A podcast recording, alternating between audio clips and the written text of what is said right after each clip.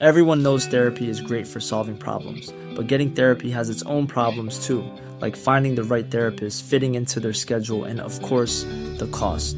Well, BetterHelp can solve those problems. It's totally online and built around your schedule. It's surprisingly affordable too. Connect with a credentialed therapist by phone, video, or online chat, all from the comfort of your home. Visit betterhelp.com to learn more and save 10% on your first month. That's BetterHelp, H E L P. Con la H que sí suena y ahora también se escucha. Inicia. Heraldo Noticias de la tarde con Jesús Martín Mendoza. En Heraldo Radio.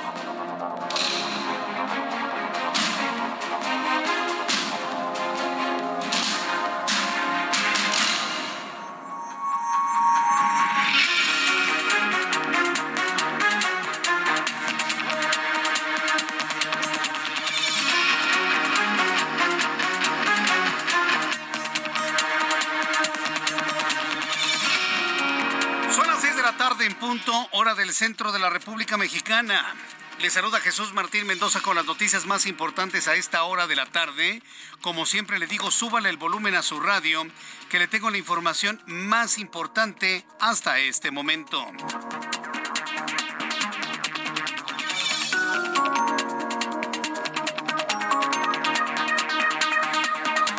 Viernes 16 de junio, la primera noticia que le comparto es que este viernes Manuel Velasco Coello, senador con licencia y ex gobernador del estado de Chiapas, así como Adán Augusto López Hernández, Ricardo Monreal Ávila, los tres se registraron como aspirantes a la candidatura de Morena, aliados para la presidencia y aliados para la presidencia de México 2024. Se espera que Claudia Sheinbaum, que sea la última, se registre esta noche. El primero fue Marcelo Ebrard. Esta noche se registraría Claudia Sheinbaum. ¿Qué va a pasar después? Se lo tendré en información aquí en el Heraldo Radio.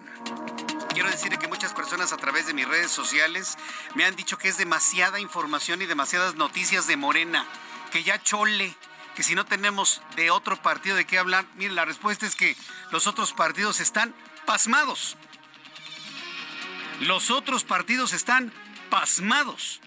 Ni el PAN, ni el PRI, ni el PRD han generado noticias sobre sus posibles candidatos. ¿Qué hacemos? Yo no los puedo sacudir, yo no los puedo obligar ni presionar. Ellos no generan noticias, están dejando que Morena haga y se convierta en el protagonista de toda la historia política de este país. Y se lo digo porque hay personas que me lo han reclamado. El reclamo no es para mí, perdón, es para esos partidos de la oposición. No han generado un ápice de noticia, nada, absolutamente. Están completamente en el silencio. Entonces digo, yo, sí les digo, por favor, tomen en cuenta esto que les estoy diciendo. Si yo le informo lo que sucede dentro del ambiente del Movimiento de Regeneración Nacional, es que todos los días están dando nota. Pero los otros, bajo el argumento de que van a respetar los tiempos electorales, no dicen absolutamente nada. Esa es la razón por la cual usted escucha pura información de Morena durante todos estos días en todos los medios de comunicación. Esa es la razón. No es un asunto de nosotros como medio que queramos informarles sobre lo que sucede con este partido político. Esa es la verdad y se los tengo que decir abiertamente. ¿Sí? que quieren saber más del PAN, del PRI, del PRD, vamos a decirle a esos partidos que se pongan a chambear y que generen notas, porque no las generan.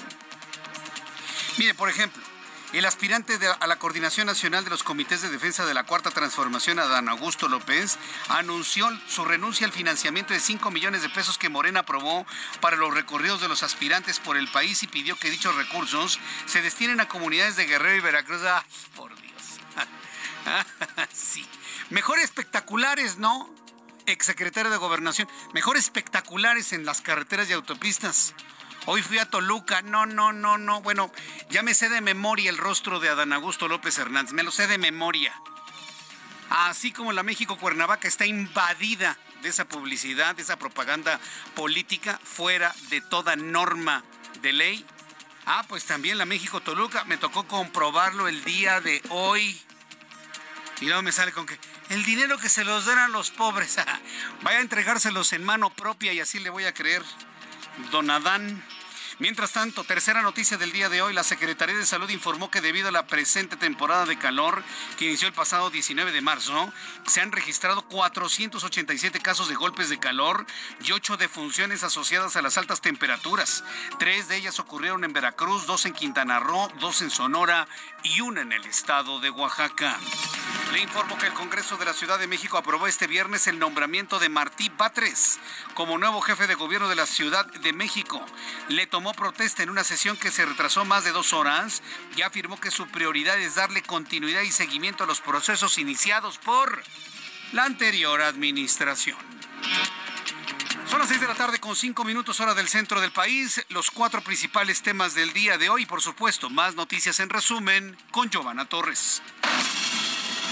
El Instituto Nacional Electoral permitió la realización de reuniones de los aspirantes a la futura candidatura presidencial de Morena, pero los llamó a hacerlo con cuidado necesario, por ejemplo, no llamar al voto o hacer alguna otra manifestación que pudiera derivar en actos anticipados de campaña. Luis Jiménez, abogado de la selección de natación artística, aseguró que Ana Gabriela Guevara, directora de la Comisión Nacional del Deporte, miente al afirmar que el organismo no ha sido notificado de la resolución del juez de distrito en cuanto a la suspensión definitiva a la medida cautelar que la obliga a devolver las becas y apoyos que le retiró a las nadadoras desde enero pasado.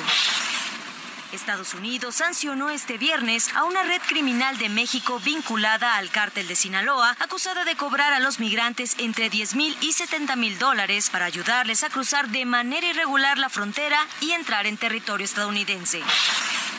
Elementos de la Secretaría de Marina aprendieron en Puebla a Héctor Raúl Luna Luna, alias El Tori, identificado como el líder del grupo criminal Los Toris, Trompas del Infierno. Brazo armado del violento cártel del noreste, en su detención le fueron aseguradas 48 dosis de cristal, una granada de fragmentación y una arma corta calibre 9 milímetros que llevaba consigo en su vehículo.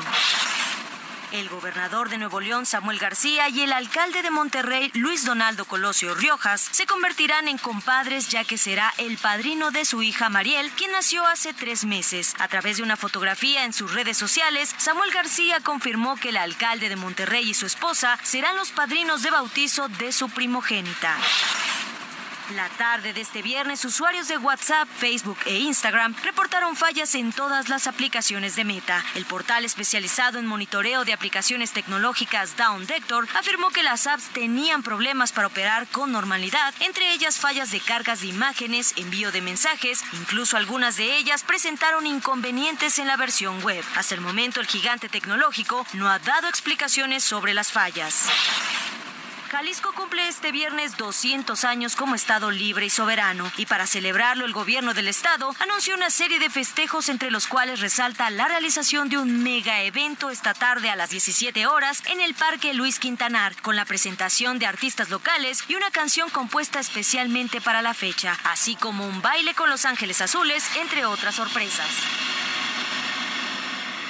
Muchas gracias, Giovanna, por la información en resumen aquí en el Heraldo Radio en este viernes 16 de junio del año 2023. Saludamos a quienes cumplen años, festejan su santo en este día, sin duda importante para muchos. Ayer fue día de Nuestra Señora de la Luz ahorre un poquito, ¿eh? Ahorre, guarde, guarde, guarde. Yo sé lo que le digo, ¿eh? Estamos a la mitad del año, guarde, yo sé lo que le digo. Bueno, vamos directamente a la información importante de este día y mire lo que sucede con algunos jueces que tienen un actuar, pues hay que decirlo, muy dudoso. Esta mañana fue nuevamente detenida la jueza Angélica Sánchez Hernández, ahora en la Ciudad de México, por elementos de la Guardia Nacional. ¿Por qué detienen otra vez a esta jueza? Bueno, pues es acusada de los delitos de tráfico de influencia y contra la fe pública debido a que liberó a el compa Playa. Entonces fue detenida como presunta responsable de tener ahí algún tipo de influencia y alguna actuación contra la fe pública. Vamos a entrar en comunicación con Juan David Castilla, es corresponsal del Heraldo Media Group, quien nos tiene toda la información. Adelante, Juan David, qué gusto saludarte. Muy buenas tardes. Muy buenas tardes, Jesús Martín, te saludo con mucho gusto desde Veracruz. Efectivamente, la jueza de control de Veracruz, Angélica Sánchez Hernández, fue detenida otra vez por elementos de la Policía Ministerial, ahora acusada de los delitos de tráfico de influencias y contra la fe pública. Esto ocurrió la mañana de este viernes 16 de junio en la Ciudad de México cuando se encontraba al interior de un hotel. Incluso sus familiares han circulado un video del momento de su aprehensión. Los hijos de la jueza, Ingrid y Gustavo Gómez, declararon que su madre tenía un amparo federal y pese a ello fue arrestada por los ministeriales. Ambos están en incertidumbre, pues desconocen quién giró la nueva orden de aprehensión y los policías argumentaron que estaban ejecutando una instrucción judicial por los delitos mencionados. La jueza fue detenida también la mañana del 5 de junio por presuntamente agredir con arma de fuego a elementos de la Secretaría de Seguridad Pública. Sin embargo, las autoridades no lograron acreditar dicho delito y la mujer fue liberada después de dos días. El gobernador Cuitlavo García Jiménez acusó públicamente a la jueza de dejar en libertad a ITLN, señalado del homicidio del diputado priista Juan Carlos Molina Palacios. El empresario ganadero de Guanajuato también fue acusado de los asesinatos de Leonardo Hernández, conocido como el Brujo, y Eneas Pérez durante peleas de gallos en el municipio de Playa Vicente, al sur de la entidad, en el año 2018. La jueza Angélica Sánchez dictó el auto de no vinculación a proceso en el caso de ITLN por falta de pruebas de la Fiscalía General del Estado de Veracruz. La Fiscalía recién informó que en la Ciudad de México se cumplimentó orden de aprehensión por elementos de la Coordinación Nacional Antisecuestro en coordinación con policías ministeriales de Veracruz. Por lo anterior, sería presentada en audiencia inicial ante un juez del décimo primero Distrito Judicial de Jalapa, con sede en el penal de Pacho Viejo, municipio de Coatepec, para que se defina su situación jurídica dentro del proceso penal 297 diagonal 2023. Este viernes, el gobernador Cuitlavo García Jiménez declaró que la jueza se había dado a la fuga pese a que estaba bajo investigación. La acusó nuevamente de haber liberado a ITLN, presuntamente alias Compa Playa, y opinó que el caso no puede quedar así. Es el reporte desde Veracruz. Jesús Martín. Excelente tarde. Gracias, excelente tarde también para ti desde Veracruz con esta información. Son las seis de la tarde con once minutos hora del centro de la República Mexicana. Habrá que ver finalmente cómo se defiende esta señora juez. En otras noticias, la locura y en viernes. Imagínense cerrada la autopista México-Cuernavaca por cinco horas. Ah, bueno, pues eso fue lo que ocurrió el día de hoy. Cinco horas. Tras cinco horas cerrada, comuneros abren la carretera y la autopista México-Cuernavaca. La México-Cuernavaca, tras cinco horas cerrada por comuneros del pueblo de San Miguel Topilejo, que se manifestaron en contra de la tala clandestina. Alrededor de las 7.45 de la mañana, la alcaldía Tlalpan pidió tomar precauciones debido a la carretera de autopista se mantenían cerradas. ¿Sabe qué? En lugar de que digan, los vamos a quitar porque su, su protesta no es como para que bloqueen una, una vía federal Ah, no, pero pues la idea es mantener este tipo de, de acciones en perjuicio de la gente. Moraleja, ya no podemos viajar por carreteras y autopistas en este país. Está fuera de control México. A mí que me, no me digan misa y ni me salgan con sus estadísticas y sus columnistas que van a la baja. No es cierto, está fuera de control. Toda la gente hace lo que se le viene en gana en este país. No hay una autoridad que quite esa gente de una autopista. No la hay. No hay autoridad que quite a bloqueadores de un aeropuerto. No la hay. Y luego no anden chillando de que se van los, eh, los inversionistas, tanto nacionales como internacionales. ¿Saben qué? Vámonos a invertir mejor al Salvador. A ver, amigos empresarios, no, espérense, espérense, detengan sus inversiones en México. Vámonos al Salvador. Allá por lo menos hay un presidente que tiene cero índice de violencia al detener a toda la mara salvatrucha. Digo, es un ejemplo. O vámonos a Colombia. O vámonos a Brasil. ¿Sabe qué? Vámonos a Chile. ¿O qué empresario es el valiente que va a traer su dinero a México en donde le pueden quitar una vía férrea, le pueden quitar sus terrenos, le pueden bloquear el aeropuerto, le pueden bloquear una autopista? ¿Y sabe qué es lo peor de todo? Que el gobierno federal lo sabe. Esto que estoy diciendo no lo está descubriendo ahorita, lo sabe. Pero a propósito, no hacen absolutamente nada. Cinco horas cerrada la México-Cuernavaca. Javier Ruiz, gusto en saludarte. ¿Cómo estás? Buenas tardes. Muy bien, Jesús Martín, excelente tarde. Y efectivamente, Jesús Martín, pues prácticamente fueron un poco más de cinco horas, las cuales, eh, pues, está tanto la autopista o la carretera federal México-Cuernavaca, pues permanecieron prácticamente secuestrados Jesús Martín por al menos 200 habitantes del pueblo de Topilejo. Esto justamente para denunciar pues que se oponen a la tala de, del bosque de la zona de Tlalpan. Desde las nueve de la mañana atravesaron trafitambos, eh, llantas, prácticamente todo lo que pudieron Jesús Martín y bloquearon ambos sentidos, tanto de la carretera como de la autopista México-Cuernavaca, por, su, por supuesto causando grandes eh, problemas en viernes a muchas personas, viernes de quincena, que se dirigían tanto a Cuernavaca como a la zona de Guerrero, no pudieron hacerlo así, Jesús Martín prácticamente, pues fue casi hasta las 3 de la tarde que se logró liberar tanto la autopista y la carretera México-Cuernavaca. La consigna, por supuesto, pues a pesar de que muchas personas decían que estaban de acuerdo a que sí que se protejan pues los bosques, sin embargo lo que están en contra es que sean pues, de esta forma, tomando las carreteras, muchos de ellos tenían citas médicas, algunos de ellos tenían junta, otras personas se dirigían justamente a un hospital, afectando, por supuesto, pues a muchas personas en Martín que prácticamente quedaron paradas. Las autoridades federales, pues al menos seis horas, pues brillaron por su ausencia. Jesús Martín, ya hasta que prácticamente personal de la Guardia Nacional fueron los oficiales quienes pues estuvieron tratando de convencer a los comuneros de que al menos abrieran unos carriles para que poco a poco se fuera liberando la circulación y que las personas pues poco a poco también fueran avanzando. Afortunadamente después pues, de casi seis, siete horas pues se les dieron una plática y una mesa de diálogo y fue solo así que retiraron pues este bloqueo estos comuneros que reitero son siete, seis, siete horas que prácticamente afectaron la circulación tanto de la autopista de la carretera hasta el viaducto Tlalpan y la zona de insurgentes periférico, pues prácticamente también fueron afectadas a la circulación porque pues prácticamente quedaron detenidas el avance vehicular. Ya hasta ahora se retiraron estos bloqueos, poco a poco pues están saliendo las personas, pero sin embargo pues sí mencionar que al menos seis horas pues por la mañana estuvo afectada toda esta zona sur de la Ciudad de México. De momento, ese reporte que tenemos, Jesús Martín. Muchas gracias por la información. Gracias, gracias Javier. Estamos atentos. Hasta luego, buenas tardes. Hasta luego, que te vea muy bien, muy buenas tardes. A ver, vamos a tratar de entender todo ese asunto de la tala clandestina. Mire, yo también soy de los que condenan la tala clandestina al grado que ya le platiqué todo lo que sucede en la zona de Huitzilac, ¿sí? Y también lo que le he platicado ocurre en el Parque Nacional Iztapopo.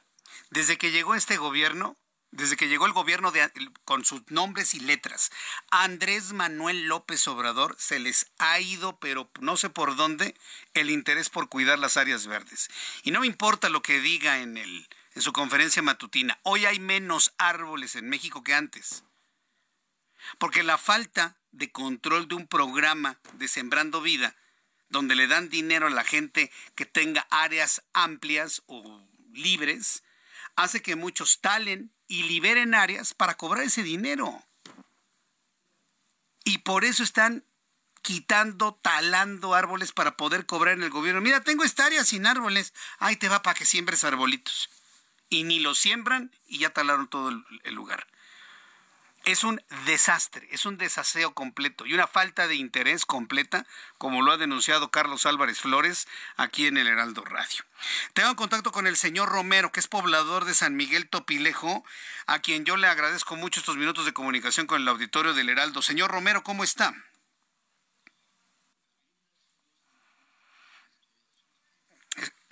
Estamos en conocimiento de la tala clandestina, inclusive en otras zonas hacia el volcán Popocatépetl y demás. Pero en esta zona de San Miguel Topilejo, ¿cuál es la realidad que están ustedes denunciando, señor Romero? Bueno, de fondo la problemática es la siguiente. Como usted este, mencionó, y bueno, yo este, el panorama es el siguiente.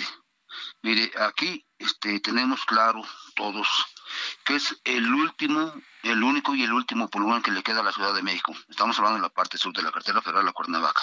Bueno, Topilejo está, se puede decir, son pues, pueblo de la montaña junto con Ajusco, vamos, son los que más disponen de, de, vamos, de bosque.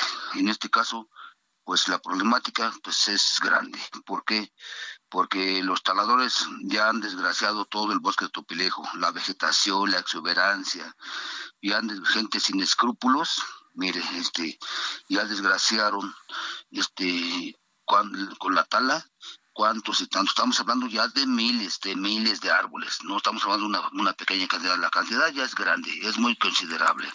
Ahora, todo lo que conlleva esto, vamos, pues está en riesgo, este, pues el único, la, este, los los, este, los mantos que este con, que alimentan de agua al valle de la Ciudad de México están en riesgo, en una seria amenaza y por consiguiente, pues lógico también van incluidas las especies, la flora, la biodiversidad. Ahora, ahora, otra cosa, otra cosa. Ante esto están inmiscuidos pues en este caso mencionábamos que la Guardia Nacional como opción, pues no, no funciona porque la Guardia Nacional también está coludida con ellos. Ahora, yo soy brigadista, aparte de ser nativo de Topilego, yo soy brigadista de resguardo del bosque. Hemos tenido encuentros, se han dado confrontaciones con ellos, les hemos decomisado camionetas, se las hemos quemado, hemos, les hemos dado corretizas, hemos tenido choques, este, vamos, cuerpo a cuerpo, físicamente, ya llegó, llegó a esta situación, pero recibimos indicaciones, indicaciones de no confrontarlos, no, no hacer tomar justicia por nuestra propia mano, mejor recurrir a la este a las autoridades competentes para que intervengan para evitar el la violencia física y por siguiente el derramamiento de sangre y por consiguiente también vidas que implica un, problema, una problemática de estas. Ahora, estamos hablando de auténticas mafias, auténticas mafias, vamos, que de los gobiernos anteriores dejaron crecer este monstruo. Este diablote los gobiernos anteriores lo dejaron, lo dejaron, no es de apenas, esto ya tiene tiempo, ya tiene tiempo. Ahora, ahora, el gobierno federal, el gobierno federal que está en gestión, vamos, está enfrentando y va a enfrentar esta problemática que reitero ya es de tiempos pasados, ya es de sexenios pasados. Estamos hablando cuando estaba gobernó, gobernó el, el PRI y el PAN gobernaron, dejaron crecer, así como dejaron crecer todo el crimen organizado, toda la maldad que ahora se está combatiendo, dejaron crecer este monstruote que en cuestión, que estamos hablando de los taladores. Ahora, nosotros hemos tenido, hemos tenido este, pues sí, pues la impotencia, la impotencia y el coraje, porque lógico, nuestra, nuestra vamos, nuestro enfrentamiento hemos tenido que hacerlo con mucha cautela y con mucha prudencia por cuanto nosotros no disponemos del, del armamento sofisticado que ellos traen, ellos traen armas largas.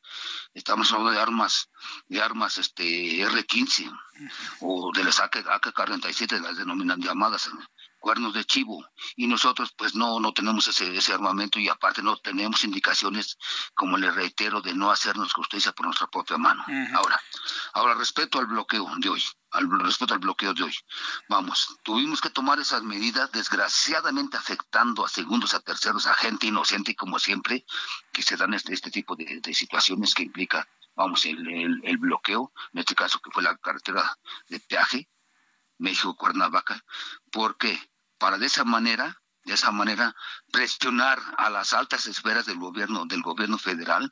Incluso yo yo personalmente les este, les sugerí que de plano queríamos incluso incluso este hablar con el secretario de gobernación a este Adán Augusto para que interviniera para darle solución a esto porque esto ya es una ya este ya es una desgracia total ya es una desgracia total. Si viera el bosque cómo está, ya, ya, ya estamos hablando ya de zona árida, trozos, trozos, este, y, y auténticas, auténticas, discúlpenme la expresión, auténticas porquerías. ¿Por qué?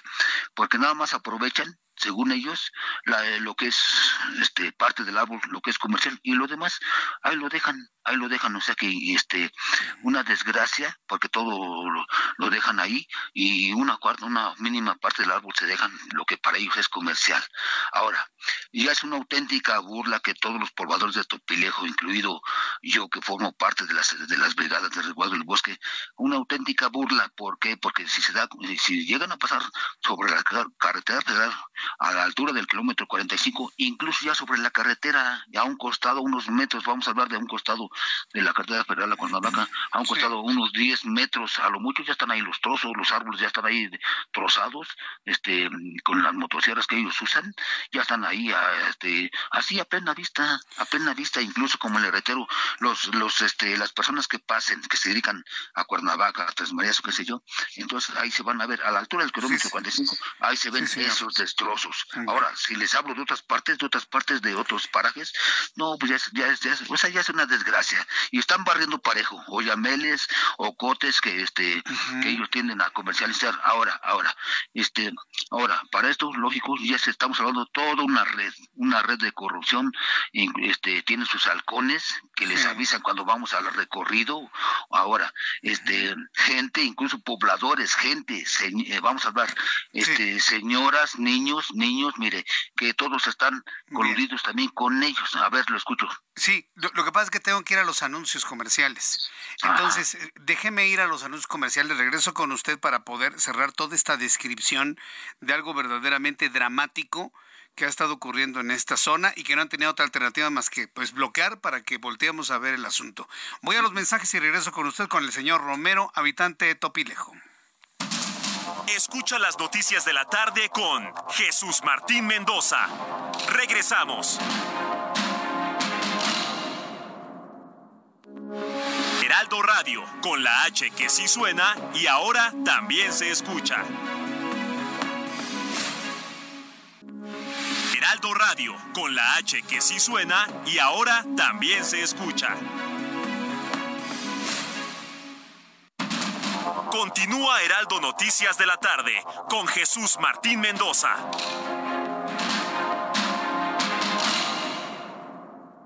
CAT promedio de 31.1% sin IVA. Vigencia del 3 al 31 de mayo. Detalles en ram.com.mx. Aprovecha el mes del trabajo RAM con las mejores promociones del año para estrenar una RAM 4000. La única pickup doble cabina que carga con más trabajo. Llévatela con tasa desde 9.75%. RAM. A todo con todo.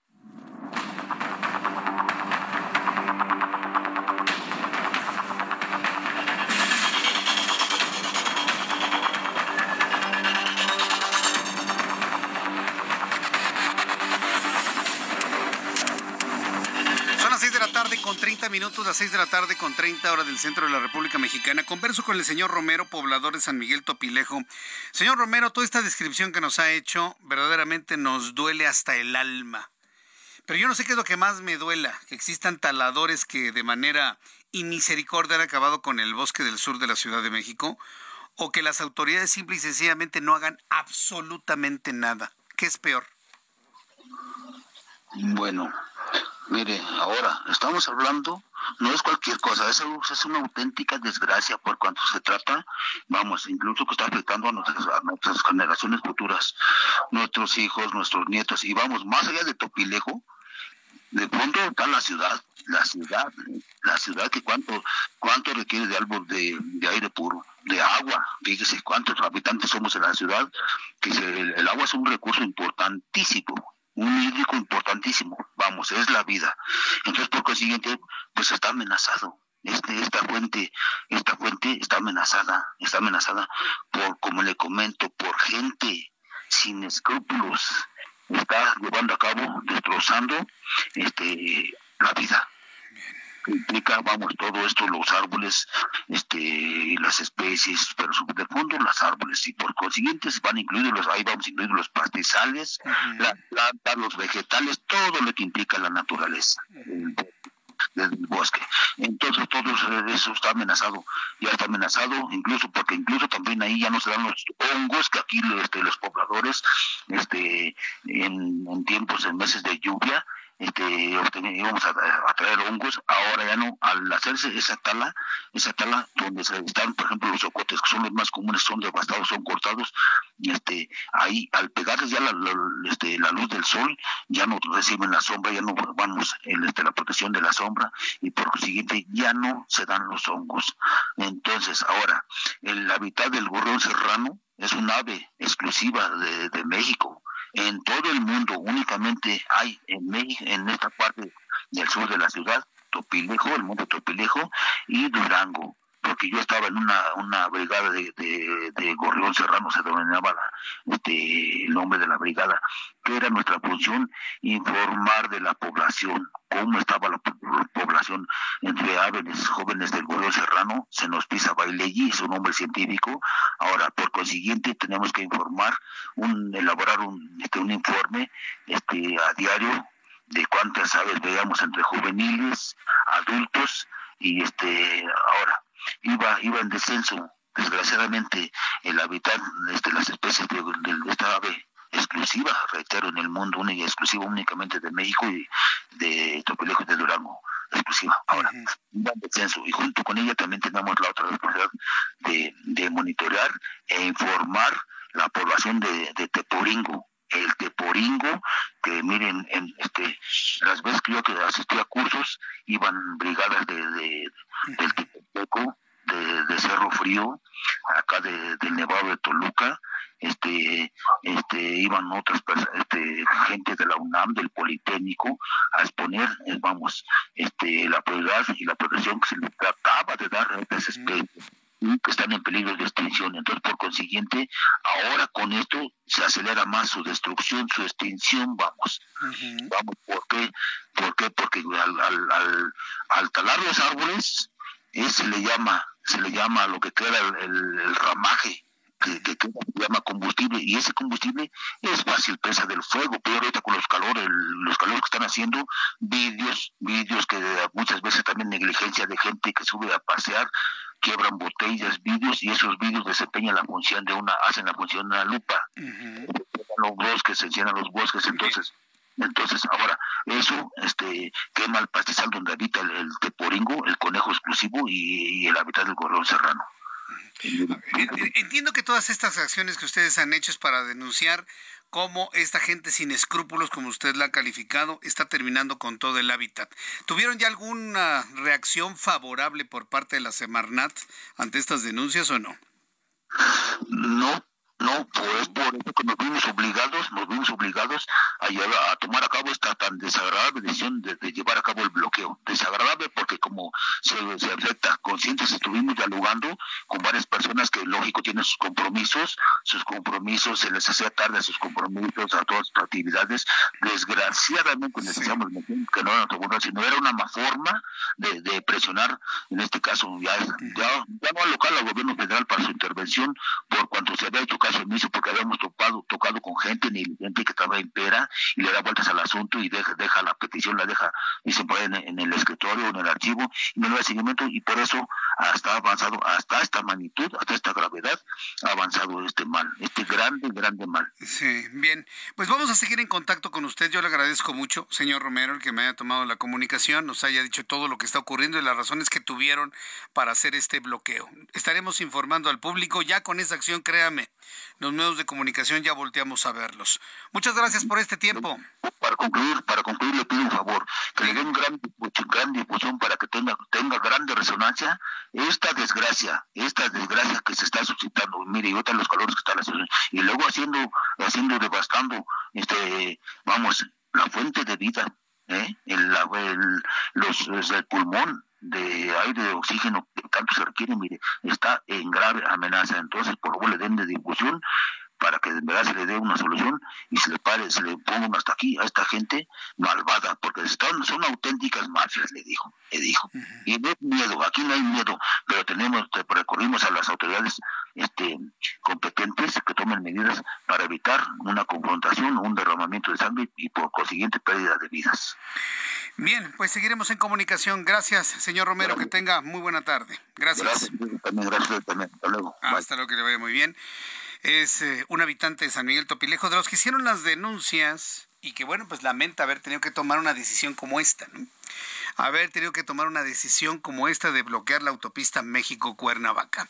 Son las seis de la tarde con 37 minutos hora del centro de la República Mexicana. Tenemos información de que la señora Claudia Sheinbaum ha llegado a registrarse en el proceso interno del Movimiento de Regeneración Nacional. Está programado este momento a las 7 de la noche. Sería ella la última en registrarse para competir por este... Eh, por, a ver, dejemos los eufemismos. ¿Cómo le llaman? Defensor, defensor de la cuarta transformación. Candidato de Morena o aspirante de Morena a la presidencia de la República. Hombre, dejémonos de eufemismos. Ya sabemos finalmente lo que es. ¿Por qué vamos a tener que secundar algo que sabemos que no es verdad, hombre? Es una campaña adelantada completamente fuera de la ley, con otros nombres para que no se violente la ley. Entonces, por favor, no seamos ingenuos. Ya que estamos hablando precisamente de este partido político, el Comité Ejecutivo Nacional de Morena acordó que sí financiará con 5 millones de pesos a cada uno de los aspirantes a la presidencia. Adán Augusto López Hernández, Ricardo Monreal Ávila, Marcelo Ebrard Casaubón, Claudia Sheinbaum Pardo. El anuncio fue hecho por Mario Delgado, presidente nacional de Morena, quien señaló que la bolsa de 20 millones de pesos saldrá del financiamiento ordinario del partido y esos recursos pueden destinarse a viáticos, traslados, organización logística de las actividades para los aspirantes. Y así lo anunció Mario Delgado para sufragar las actividades que se les han encomendado a estos delegados, el Comité Ejecutivo Nacional ha autorizado un monto de 5 millones de pesos de su partida de gastos ordinarios. Cada delegado y delegada deberá aplicar y comprobar en términos de las disposiciones que establezca la Secretaría de Finanzas este financiamiento es exclusivamente para viáticos, transporte, alimentación y hospedaje y para financiar logística de eventos, esto es sillas, lonas, templetes, sonidos, lo que requiere un evento. Eso fue lo que eso fue lo que comentó precisamente, eso fue lo que se comentó desde el Movimiento de Regeneración Nacional. El interés que tiene Mario Delgado y el Movimiento de Regeneración Nacional es que los aspirantes no se financien de recursos de procedencia oscura, opaca, dudosa, y que por lo menos este dinero de viáticos pues lo tengan claramente, lo tengan ahí claramente, ¿no? Debidamente fiscalizado, debidamente etiquetado para todas estas acciones de, de trabajo, ¿no? De movimiento, de viáticos, si usted lo quiere decir. ¿Qué cree que dijo Adán Augusto López Hernández? ¿Lo rechazó? El aspirante a la Coordinación Nacional de los Comités de Defensa de la Cuarta Transformación, Adán Augusto López, ya no secretario de Gobernación, aseguró que acatará las reglas establecidas por Morena y renunciará al financiamiento de 5 millones de pesos anunciado por el partido y anunció que este lunes iniciará en Jalisco su ruta por el país. El exsecretario de Gobernación explicó que va a solicitar que ese dinero se done a las comunidades pobres de Guerrero y Veracruz y aseguró que el presidente mexicano es insustituible, ya que según él es uno de los hombres que aparecen cada 100 años. Esto lo dijo, bueno, ya sabe, ¿no? ¿En qué sentido? el exsecretario de Gobernación, quien dice, yo no necesito ese dinero, habrá que ver de dónde lo vas a sacar, Adán. ¿De dónde? ¿De, tu bolsa? ¿De tu bolsa? ¿Y cómo se hizo de mulas Pedro, no? Como dice el dicho, ¿de dónde? Con el salario de secretario de Gobernación, que está por debajo del de presidente de la República, ¿ya hay como para recorrer toda la República Mexicana? Son preguntas, ¿eh? Son preguntas.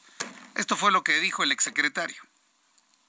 Y al Comité Nacional, ¿para qué ese recurso?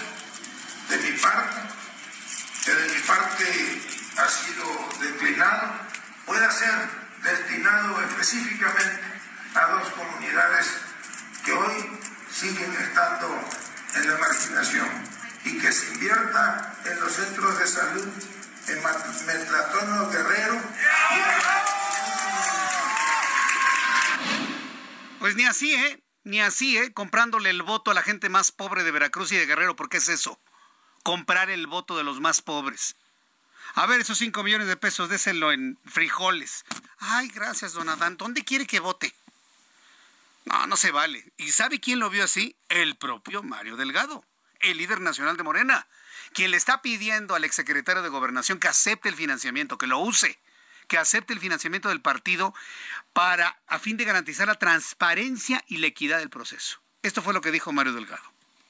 Me parece que durante todo este tiempo ha habido una exigencia de piso parejo y de transparencia. Y la decisión que tomó el Comité Ejecutivo justamente iba encaminado a eso, a desterrar cualquier duda del origen del financiamiento, a que hubiera igualdad de condiciones, piso parejo en el financiamiento y que haya absoluta transparencia en el ejercicio del gasto. No sé cómo se va a financiar eh, a Don Augusto, yo le pediría que lo aceptara en ánimos del espíritu equitativo que emana del acuerdo del Consejo Nacional de Morena. Es decir, tiene que haber equidad en todo. Entonces me parece que eh, pues yo le llamo llamado a que lo, que lo haga porque eh, pues puede haber desigualdad en la contienda en términos de transparencia, en términos de certeza del origen de los recursos y en términos de comprobación de esa es la preocupación que tiene Morena. Sale a Dan Augusto queriendo con esos 5 millones de pesos comprarle el voto a los veracruzanos y a los guerrerenses más pobres. Las cosas como son, señores. Quedar bien con los más pobres, comprarle su voluntad con 5 millones. El mismo Mario Delgado dice, no hombre, úsalos para lo que es. Eso nos va a ayudar en el tema de la transparencia y de la equidad. De que acepte el exsecretario de Gobernación que se siente muy arropado por López Obrador, pues la verdad, quién sabe. Este viernes se registraron como aspirantes morenistas a la presidencia Manuel Velasco, Adán Augusto López, Ricardo Monreal, Gerardo Fernández Noroña, mientras que la última en registrarse será Claudia Sheinbaum. Vamos a escuchar este informe de Ángel Arellano Peralta. Este viernes es el cierre de registro de aspirantes a la candidatura presidencial de la 4T llamada Coordinación de la Defensa de la Cuarta Transformación, un eufemismo que usó Morena para protegerse legalmente. Manuel Velasco Coello acudió ante el líder de Morena, Mario Delgado, al lugar de registro, el Hotel Courtyard by Marriott, para presentarse como uno de los aspirantes. Llegó acompañado de sus dos hijos.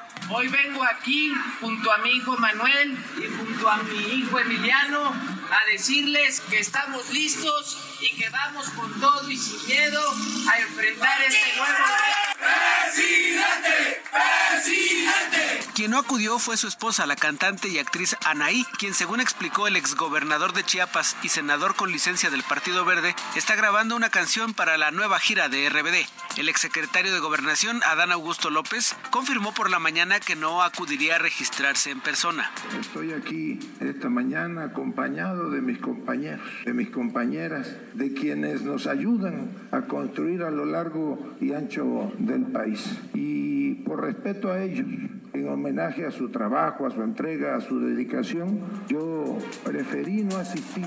En su lugar acudieron la diputada Amairani Peña y el diputado Leonel Godoy, quien dijo que la decisión del aspirante tabasqueño busca abonar a que haya más serenidad y tranquilidad internas. Por su parte, el senador con licencia Ricardo Monreal elogió a sus compañeros de partido, de quienes destacó sus virtudes y se dijo orgulloso de haber sido considerado como posible sucesor de Andrés Manuel López Obrador. ¿Cómo no voy a sentirme bien que llegara a estas alturas? Ya en este momento es un gran honor haber sido considerado por el partido como un aspirante a suceder al presidente de la República en su momento.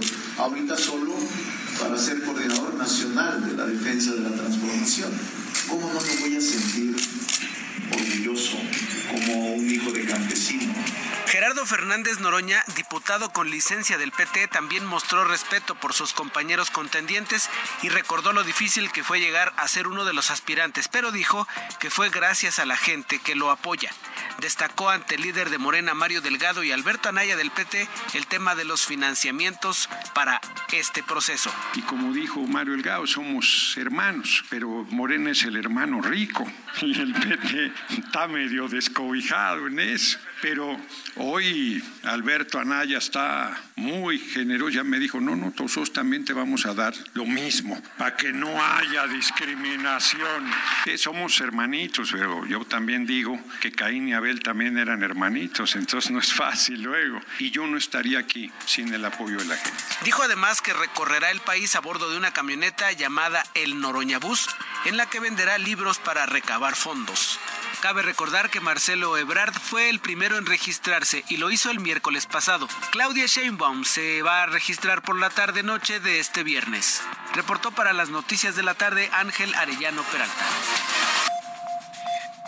muchas gracias Ángel por la información y las declaraciones de los suspirantes, porque suspiran, ¿no?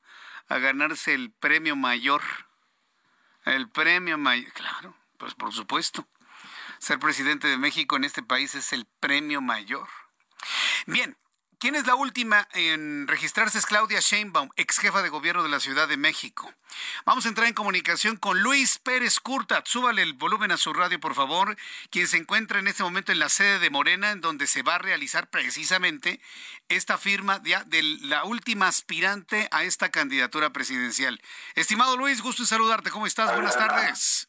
Jesús Martín, muy buena tarde, muy buenas tardes, la doctora de En este momento está realizando la palabra de Mario Delgado en recepción de los documentos que entregó Claudia Sheinbaum hasta el ayer jefa de gobierno para inscribirse como aspirante a ser la coordinadora nacional de la defensa de la cuatro transformación eh, se pensó que este evento funcionara a las 6 de la tarde, llegó un poco más tarde, eh, antes de que llegara había simpatizantes en apoyo con Gerardo Fernández Orga, ocuparon gran parte de la de la avenida Revolución, entre este hotel en el de la Revolución. Y se espera que en unos cinco minutos Claudia Sheinbaum haga uso de la palabra y también eh, comentar y recordar a la gente que desde la mañana que hizo su registro Manuel Velasco Cuello, senador, senador por licencia, hizo el anuncio de que el partido Morena va a apoyar a los cuatro aspirantes a la multa con cinco millones de pesos para gastos el cual solamente quien aceptó eh, hasta el momento, bueno, lo va a por parte del PT, por parte de, de Morena, Ricardo Moreno que se va a aceptar porque pues, dice que no, no tiene ninguna dieta y porque tiene gastos y sufragar. Entonces aceptó los cinco con mucho gusto. A ver, Luis, te estoy perdiendo un poco. Mientras mejoro la comunicación contigo, vamos a escuchar lo que está diciendo Mario Delgado en el uso de la palabra previo a la firma que va a realizar la última aspirante a la candidatura presidencial. Entre compañeros y que no perdamos de vista que estamos luchando porque el ejemplo de uno de los mejores presidentes que ha tenido la historia de nuestro país, Andrés Manuel López Obrador, y su, y su legado, trascienda a las siguientes generaciones. Que la etapa que estamos viviendo se convierta en un punto de inflexión en la historia de nuestro país. Por eso, en este proceso, la decisión la va a tomar exclusivamente el pueblo. Y como partido vamos a garantizar y a proteger esa decisión, que nada ni nadie se interponga en la decisión legítima de la gente, que el pueblo manda en Morena y Morena siga siendo ese instrumento de lucha del pueblo de México. Gracias, doctora, por aceptar la invitación y mucho éxito en sus recorridos que iniciarán el próximo lunes. Bienvenida. Va a hacer uso de la palabra Claudia Sheinbaum, ex jefa de gobierno de la Ciudad de México. Se concede el uso de la palabra a la aspirante a la coordinación de la defensa de la transformación, Claudia Sheinbaum Pardo.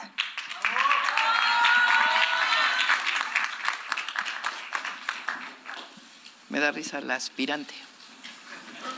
Bueno, quiero decir que estoy muy contenta, muy entusiasmada, feliz de estar viviendo este proceso histórico al que nos ha dado la oportunidad nuestro partido de participar.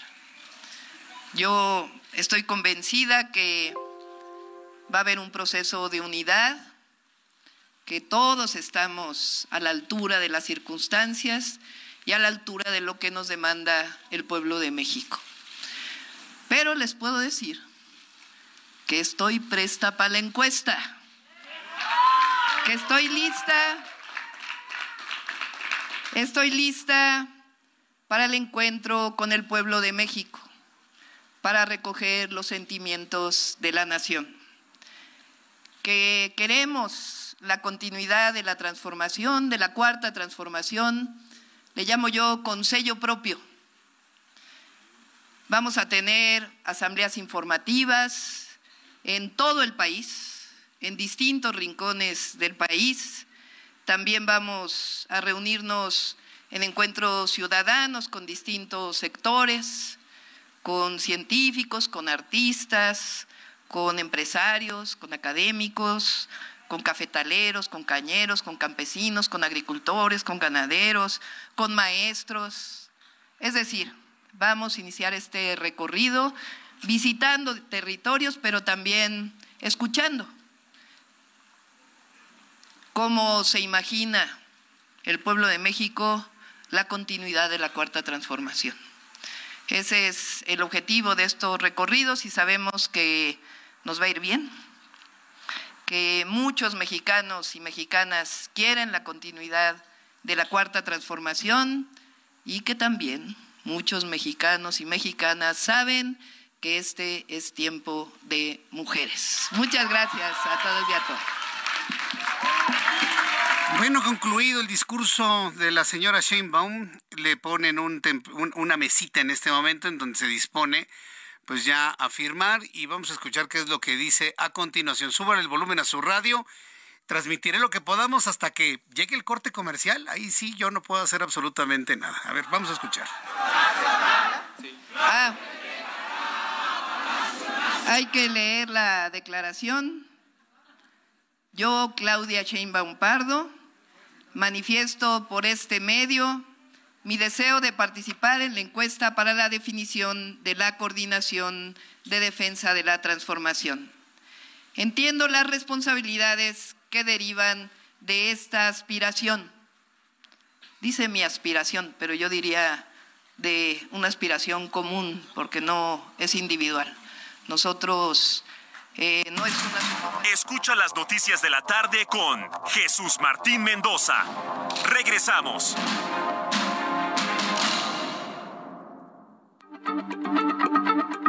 Heraldo Radio, la H se lee, se comparte, se ve y ahora también se escucha.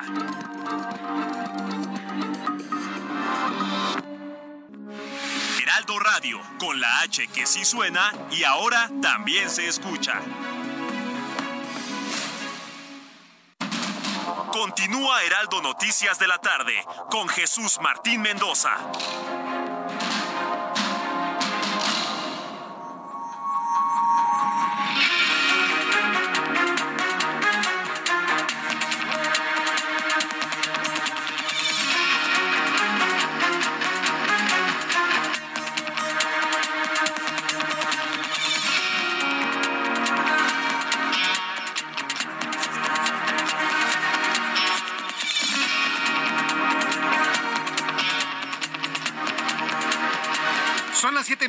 Del centro de la República Mexicana. La temperatura en este momento es de 20 grados en la capital del país.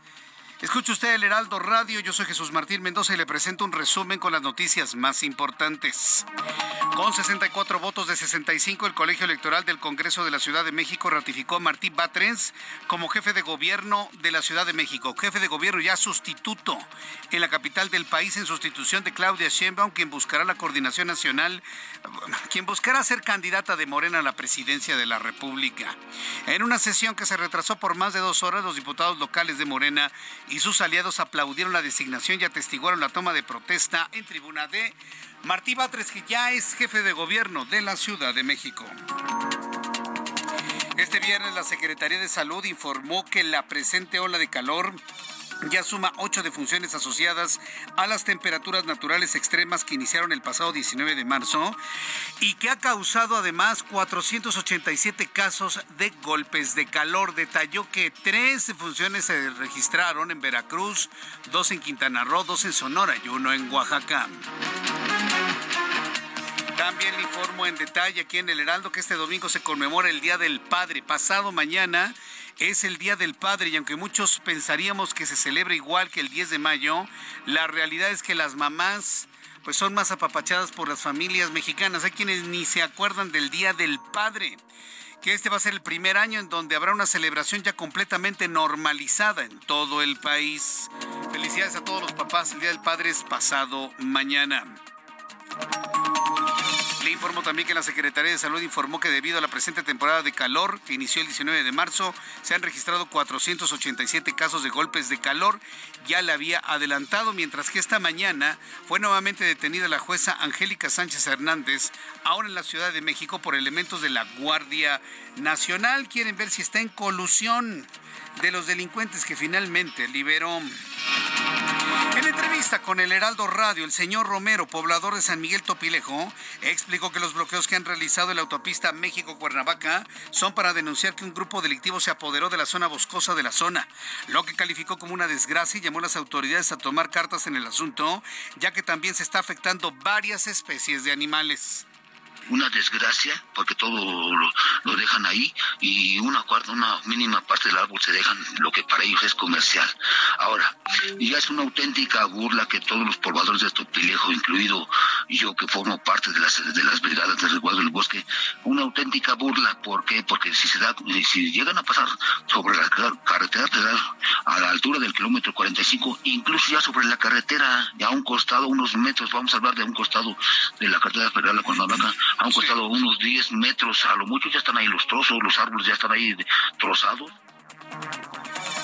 Esa es la denuncia que están haciendo los pobladores de Topilejo ante la inacción de las autoridades tanto locales como federales. Ante la renuncia de Adán Augusto López que quiere ser presidente de México. Bueno, el presidente de este país, Andrés Manuel López Obrador, anunció que Alejandro Encinas será el encargado del despacho en la Secretaría de Gobernación. La Secretaría de Seguridad Ciudadana de la Ciudad de México anunció la detención de dos personas en calles de la colonia Morelos, quienes presuntamente comercializaban en la vía pública un halcón y una lechuza sin contar con los permisos correspondientes. El presidente de los Estados Unidos, atención amigos que nos escuchan en Estados Unidos, en la ciudad de Chicago. Gracias por estar con nosotros a esta hora de la tarde. Les informo que el presidente Joe Biden reconoció este viernes que su país envía armas de fuego peligrosas a México, incluidos rifles de asalto, por lo que llamó al Congreso a aprobar cuanto antes medidas para detener la violencia relacionada con las mismas. El presidente de Ucrania, Volodymyr Zelensky, pidió este viernes la retirada rusa para lograr una paz verdadera y justa, tras reunirse en Kiev con una delegación de siete líderes africanos encabezados por el presidente de Sudáfrica, Cyril Ramaphosa.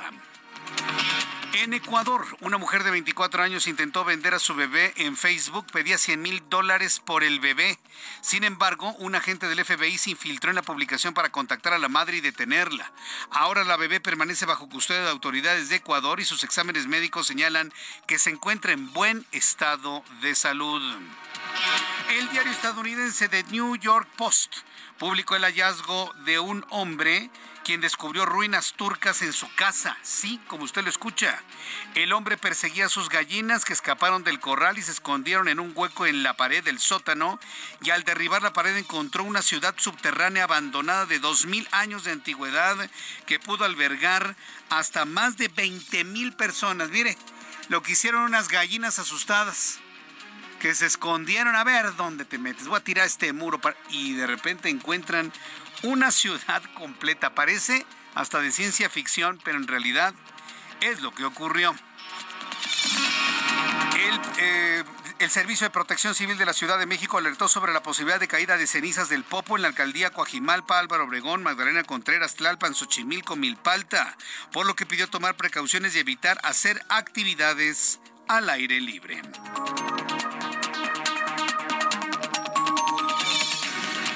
Bueno, pues también decirle, atención amigos que van hacia el Aeropuerto Internacional de la Ciudad de México, hombres en dos ruedas con motor están bloqueando las inmediaciones del Aeropuerto Internacional de la Ciudad de México, Terminal 1. En unos instantes voy a tener información de esto con nuestros compañeros reporteros urbanos.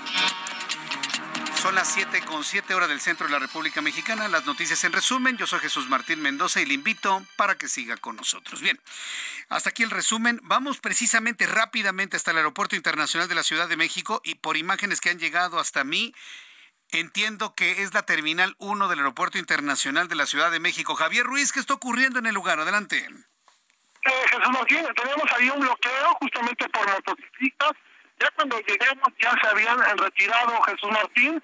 Se desconoce exactamente por qué bloquearon justamente la incorporación al eje 1 norte, la parte del circuito interior y justamente a la avenida Casos del León.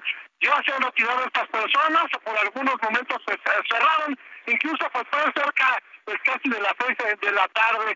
Lo que sí Jesús Martín que tenemos también un verdadero caos pues en la zona centro de la Ciudad de México, en específico en el eje central Lázaro Cárdenas, llegando hacia la zona de la Plaza Garibaldi, bloquean mariachis, está todo cerrado, se oponen a operativos que llevan por la noche elementos de la policía. Ya en estos momentos, pues hay una mesa de diálogo, sin embargo, aún así no se ha retirado este bloqueo. También mencionó Jesús Martín que nos dirigimos al circuito interior, justamente llegando a Flores Magón, están eh, cerrando un grupo de personas, amigos y familiares de una joven que fue asesinada en un hotel con razón social Jacarandas.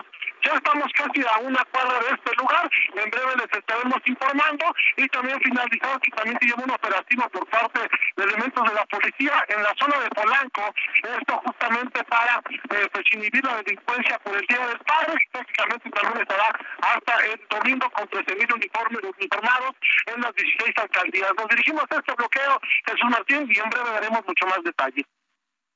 Correcto, Javier, muchas gracias por la información. Oye, pero, pero ¿se tiene alguna idea de quiénes son o qué es lo que pretenden o qué es lo que buscan? ¿Quieren subir sus motos a un avión o qué?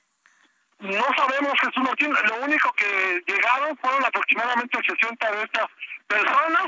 Cerraron el acceso a la terminal número uno platicaron con autoridades del aeropuerto y posteriormente se retiraron prácticamente ya cuando llegamos ya, ya no había nada, no se dieron por supuesto interrumpidas pues el servicio, pero afortunadamente ya se han retirado, lo que no es así es el bloqueo del circuito interior que prácticamente tiene colapsado toda la zona norponiente, Jesús Martín. Bien, hoy nos mantenemos al pendiente de esto ocurrido en el Hotel Jacarandas. ¿Es el que está en donde? ¿En la zona, en, Flores Magón, dices? Ah, así es, Flores Magón, el, circuito interior.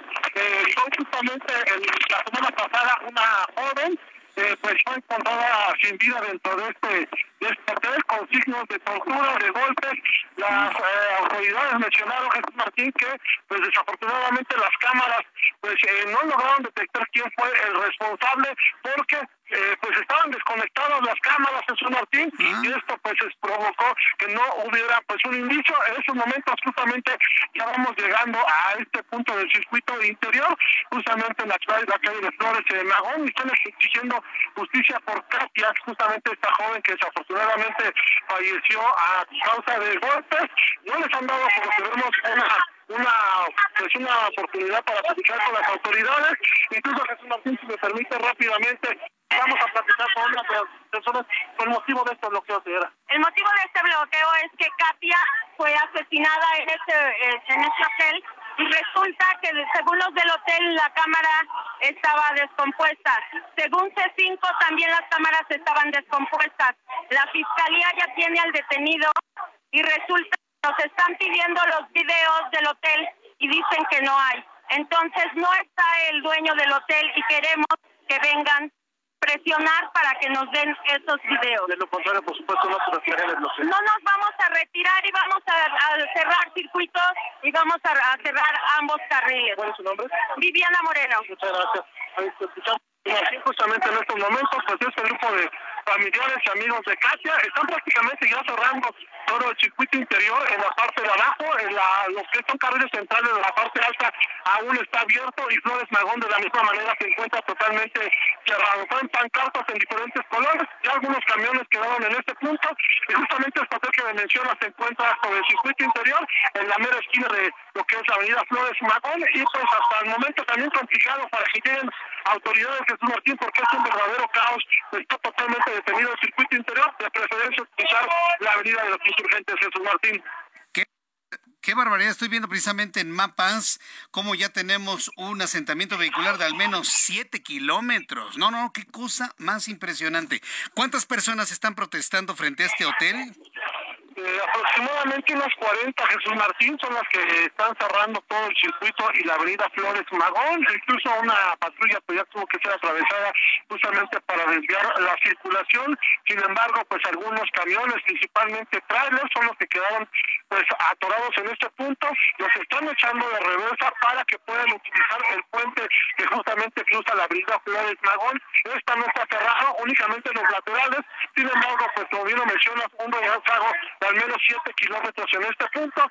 De preferencia evitar esta zona, utilizar insurgentes.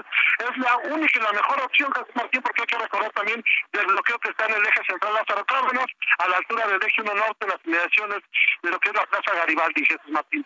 Bien, pues muchas gracias por la información. Estamos atentos, Martín. gracias, Javier. Muchas gracias. Esto sucede en Flores Magón, esquina Circuito Interior. Ya los familiares y amigos de la chica asesinada dentro de este hotel de mala muerte están ya bloqueando todo lo que es los carriles laterales de circuito interior y amenazan con cerrar los centrales en viernes de quincena a esta hora de la tarde. ¿Y sabe por qué? Porque simple y sencillamente para las autoridades una muerta más en un hotel, pues como que no, no les mueve a nada hasta que precisamente suceden este tipo de cosas hasta que suceden este tipo de cosas. Eh, eh, regresaremos con Javier, ¿no? Por favor, nos mantenemos, lo mantenemos ahí en este punto, Ángel, Giovanna, para que nos den una actualización. Y en caso de que cierren completamente el circuito interior a la altura de, Flores Magón, pues informarlo usted. Ya es más, si usted me está escuchando y quiere irse por ahí, búsquele otra ruta. Por ahí ni se acerque, ¿eh?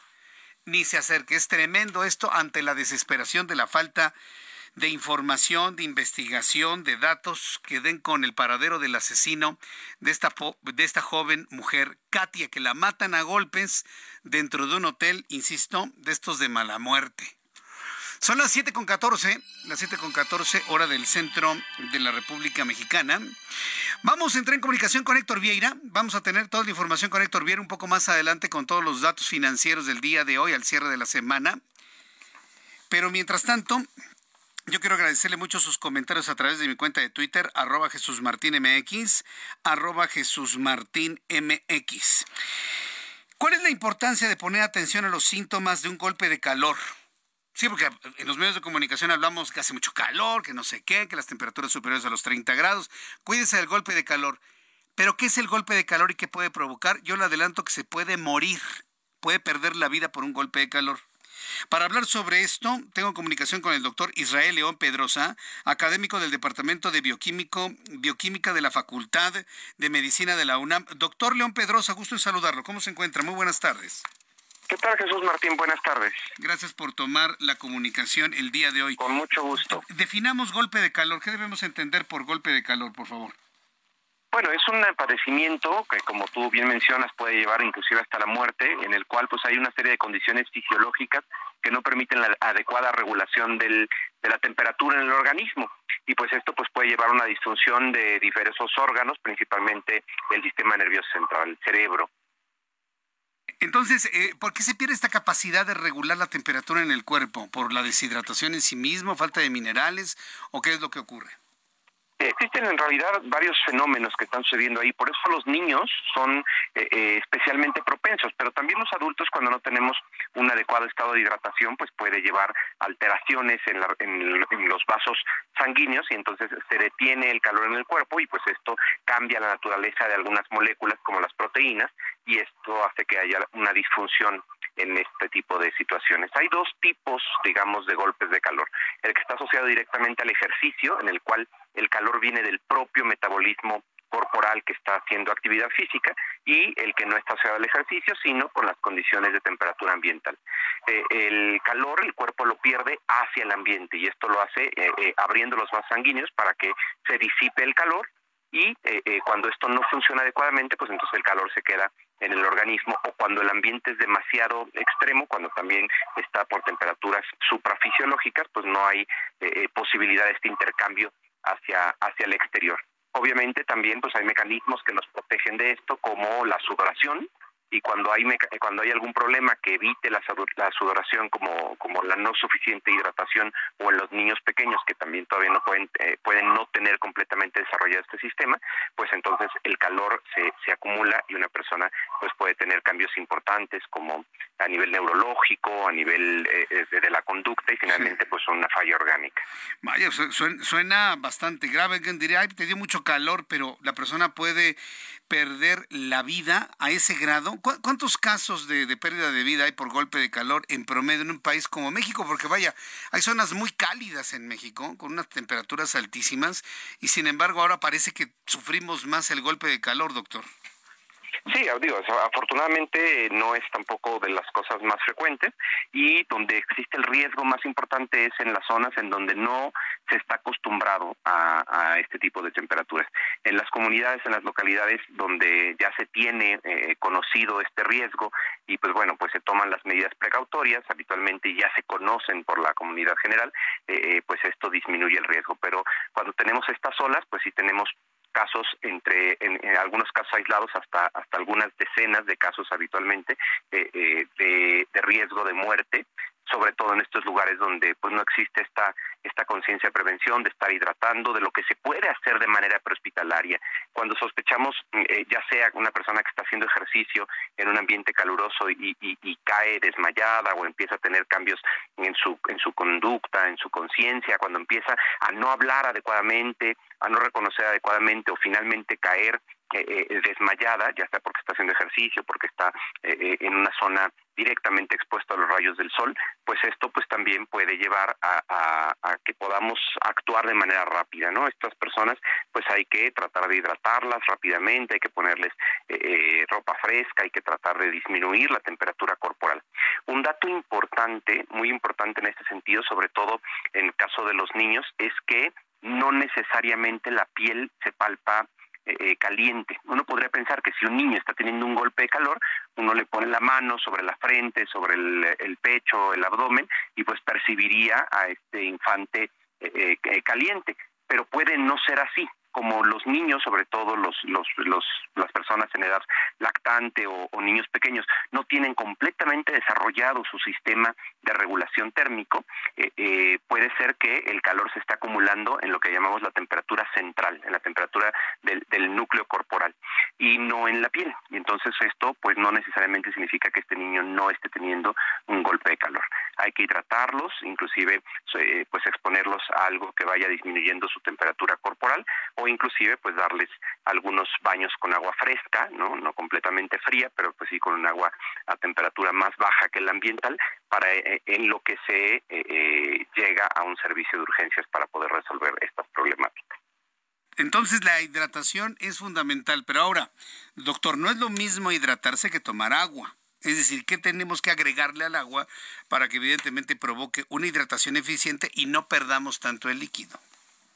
Eh, en general es muy importante que la primera hidratación, la que todos tenemos que tener de manera fisiológica, pues se debe hacer con, agua, ¿no? Con agua, con agua simple.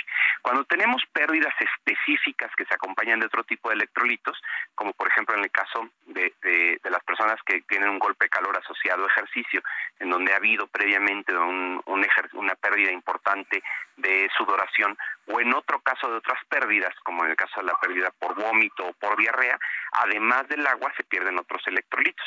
Eh, em, estos electrolitos pues son principalmente el sodio y a veces el potasio que son pues reguladores muy importantes de nuestro organismo. Pero sí, lo, que podríamos decir aquí es que lo primero más importante es estar tomando eh, agua simple. La hidratación se, se, se, debe de hacer con este, con este tipo de agua simple eh, eh, ese sería como el, primer paso fundamental para, para poder eh, hacer esta esta termorregulación que todos los organismos humanos necesitan. Y ya cuando hay una pérdida, por ejemplo, por sudor, pues entonces sí se puede estar rehidratando por cada litro con media cucharadita de sal o con los con lo que los vidas suero oral que se puedan tener en, distintos eh, en los distintos estados, ¿no? Muy bien, bueno, pues doctor, yo le agradezco mucho toda esta serie de recomendaciones y explicaciones al público que escucha el Heraldo Radio. Le aprecio mucho este tiempo y su disposición para estar con nosotros en este programa de radio. Muchas gracias, doctor, que le vaya muy bien. Al contrario, muchísimas gracias por este tiempo y pues gracias por cuidar la, salud a través de difundir esta información. Gracias, doctor Pedrosa, que le vaya muy bien. Hasta pronto. Es el doctor Israel León Pedrosa, académico del Departamento de Bioquímica de la Facultad de Medicina de la Universidad Nacional Autónoma de México. Vamos a toda la información internacional. Echemos un vistazo cómo están las noticias del mundo con Alina Leal Hernández.